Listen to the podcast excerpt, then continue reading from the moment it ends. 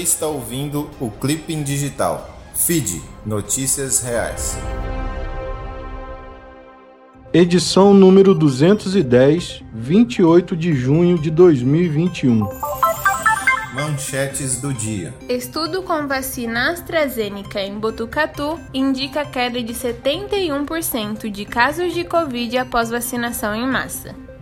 O estudo feito pela Unesp, em parceria com o Ministério da Saúde e a Prefeitura de Botucatu, com a vacina AstraZeneca, a segunda mais usada no país contra a Covid, mostrou redução de 71% de casos da doença seis semanas após a vacinação em massa na cidade paulista.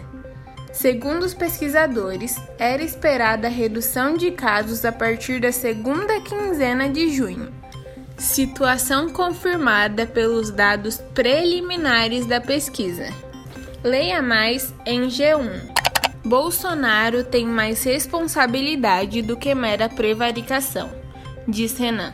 O parlamentar lembrou que, durante depoimento à CPI, o deputado Luiz Miranda, do Democratas do Distrito Federal, disse que Bolsonaro tinha conhecimento do esquema irregular de compra do imunizante. Abre aspas. Eu fiz uma pergunta ao deputado Luiz Miranda. Quando o senhor falou com o presidente sobre a Covaxin, qual foi a impressão que colheu? Você acha que ele já sabia desse assunto? E ele disse: Ah, senador, sabia de tudo, sabia até quem era o líder disso. Ele respondeu isso na CPI. Fecha aspas. Disse Renan. Abre aspas. O presidente participou em todos os momentos da compra da Covaxin. Fecha aspas. Leia mais em UOL. Covid. Distanciamento, máscaras e testes poderiam ter evitado mais de 200 mil mortes no Brasil. Pelo menos 200 mil vítimas da Covid-19 poderiam ter sido salvas no Brasil se o país tivesse adotado políticas públicas para conter a disseminação da doença pelo território. O levantamento, feito por diversos grupos de pesquisa, leva em conta o excesso de mortes registradas no país em 2020 e 2021 e o impacto que medidas como lockdown, o controle das fronteiras, a testagem em massa, as campanhas de comunicação e o incentivo ao uso de máscaras teriam nesse cenário. Leia mais em BBC. Parecer sobre voto impresso deve ser apresentado nesta segunda-feira, dia 28. A comissão especial, criada pela Câmara dos Deputados para analisar a proposta de emenda à Constituição, PEC, que trata do voto impresso auditável, deve se reunir nesta segunda-feira, dia 28, para analisar o parecer do deputado federal Felipe Barros, do PSL do Paraná, que corre contra o tempo para que o assunto possa ser votado no plenário antes do recesso parlamentar, que começa no próximo dia 18. Leia mais em CNN. Ministro fará pronunciamento para explicar o aumento das contas de luz. O ministro de Minas e Energia, Bento Albuquerque, fará um pronunciamento na cadeia nacional de rádio e televisão nesta segunda-feira, dia 28, às 20 horas, para explicar a atual situação hídrica do Brasil que resultou no encarecimento das contas de luz. A fala com duração de 4 minutos e 40 segundos, deve abordar a manutenção de bandeira vermelha patamar 2 com custo de R$ 6,243 para cada 100 kW consumidos, que será mantida para tarifas do mês de julho. Leia mais em R7. Emily Rodrigues para FID. Notícias reais. Aconteceu no mundo. Igreja Católica da Polônia recebe centenas de denúncias de abuso sexual. A Igreja Católica da Polônia revelou que desde 2018 recebeu mais de 350 novas denúncias relacionadas a supostos abusos sexuais contra menores cometidos por clérigos. O relatório foi divulgado em um momento complicado para a igreja polonesa, que enfrenta uma série de escândalos de abusos e encobrimentos. Esse é um assunto tabu no país, onde há forte presença da religiosidade cristã. Leia mais em G1.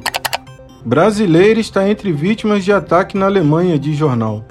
Uma brasileira está entre as três vítimas de um ataque à faca no centro da cidade de na Baviera.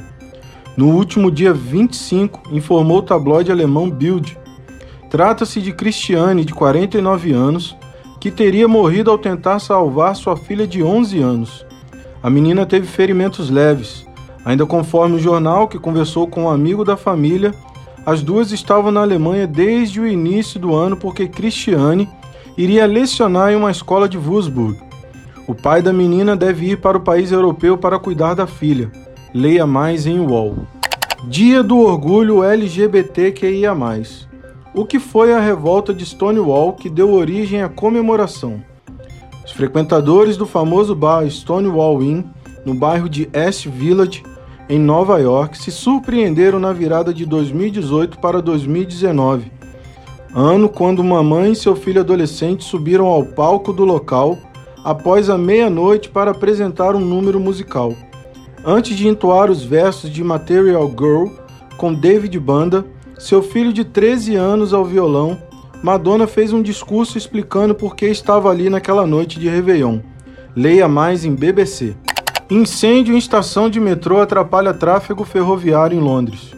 Um incêndio atingiu o arco ferroviário no sul de Londres, disse o Corpo de Bombeiros da capital britânica na segunda-feira 28 desviando trens e enviando nuvens de fumaça negra para o céu. O Corpo de Bombeiros de Londres declarou que 15 carros de bombeiros e cerca de 100 brigadistas estão combatendo o incêndio que eclodiu em uma das arcadas perto da estação de metrô Elephant and Castle, no sul de Londres. Leia mais em CNN. Cristiano Santos para FID. Notícias reais. Mundo do esporte. Bragantino gasta quase 150 milhões de reais para contratar revelações dos grandes clubes. Flamengo e Internacional precisavam negociar jogadores para equilibrar o caixa. Em março, o rubro-negro recebeu uma proposta de empréstimo com cláusula de compra pelo zagueiro Natan. Neste mês, chegou ao Colorado uma oferta de 6 milhões de euros, cerca de 35,9 milhões de reais, pelo meia Praxedes. Dois jovens de 20 e 19 anos e um mesmo interessado, o Red Bull Bragantino. Leia mais em GE. Melhor corpo do mundo. A dieta da judoca Maria Suelen Alterman, 32 anos, teve de ser reorganizada devido à pandemia do coronavírus. O motivo, ela conta, foi a necessidade de manter, mesmo sem treino, seu peso ideal para as competições da categoria peso pesado, 114 quilos. Apesar de ter improvisado um tatame em casa, Suelen reduziu drasticamente a intensidade dos treinos e ela não poderia aumentar ou diminuir seu peso por causa das duas cirurgias que teve no joelho. Leia mais em UOL. CBV adverte atleta olímpico flagrado em festa clandestina no Rio de Janeiro. A Confederação Brasileira de Vôlei advertiu o atleta olímpico de vôlei de praia, Evandro Júnior, após o jogador ter sido flagrado em uma festa clandestina no Rio de Janeiro. Segundo a CBV, Evandro não sofrerá nenhum outro tipo de punição, tal como uma possível exclusão dos jogos. Além da advertência, a Confederação lamentou e criticou o jogador por sua participação no evento. Leia mais em CNN. Essa é boa. Jovem transforma plástico não reciclável em telhados resistentes. Um jovem indiano desenvolveu um método para reciclar plásticos multicamadas, como tubos de pastas de dente, filme plástico de chocolate e muito mais, para transformá-los em materiais de construção. Rahul Chaudhary desenvolveu uma tecnologia que vem aperfeiçoando desde 2014 e transforma resíduos não recicláveis em painéis de construção. O empreendedor conseguiu produzir chapas de diferentes espessuras que se tornaram uma alternativa às chapas metálicas, opções de cimento, compensados e telhados de amianto. Leia mais em Só Notícia Boa. Fique ligado. Cientistas convertem palha de cana em nanocristais fortes como aço. Do lixo ao luxo, a palha da cana, um resíduo abundante da produção de açúcar e álcool, nas mãos de um químico e de pesquisadores da Embrapa, está se transformando em cristais, para sermos exatos, nanocristais de lignocelulose, também conhecidos como ísqueres. O material biodegradável tem o formato de um grão de arroz, resistência mecânica similar à do aço e grande potencial de aplicação nas indústrias petroquímicas, farmacêuticas e eletrônicas. Leia mais em Tecmundo. Letícia de Almeida para a FID Notícias Reais. Você viu? Usando o palco da CPI, senador governista Marcos Rogério vira case de sucesso nas redes. O senador governista Marcos Rogério, do Democratas de Rondônia, teve uma explosão de interações nas redes sociais desde o início da CPI na pandemia. O crescimento foi de mais de 300% no Facebook e 2.000% no Twitter. Apesar de ser vice-líder do governo no Senado, Marcos Rogério não estava entre os parlamentares mais conhecidos. Para o cientista político e professor da Universidade Federal de Minas Gerais, UFMG, Felipe Nunes, durante a CPI, o senador, abre aspas, foi abraçado pelos bolsonaristas e passou a ser defendido por eles conseguiu gerar engajamento e mobilização num grupo que é importante. Fecha aspas. Leia mais em agência pública. Caiu nessa? É falso. Não há provas de que médico defensor da hidroxicloroquina foi indicado ao Nobel da Paz. O médico ucraniano-americano Vladimir Zelenko teria sido indicado ao Prêmio Nobel da Paz por seu trabalho no combate à Covid-19. Defensor da hidroxicloroquina, da azitromicina e do zinco, o médico ganhou os holofotes no ano passado ao divulgar que havia curado cerca de 700 pessoas usando os medicamentos. A informação de que teria sido indicado para o Nobel da Paz de 2021 está circulando nas redes e foi sugerida para verificação pelo aplicativo Eu Fiscalizo da Fundação Oswaldo Cruz. Leia mais em No Jogue. Emily Rodrigues para FID. Notícias Reais. Até a próxima. O link para todas as matérias está na descrição deste podcast.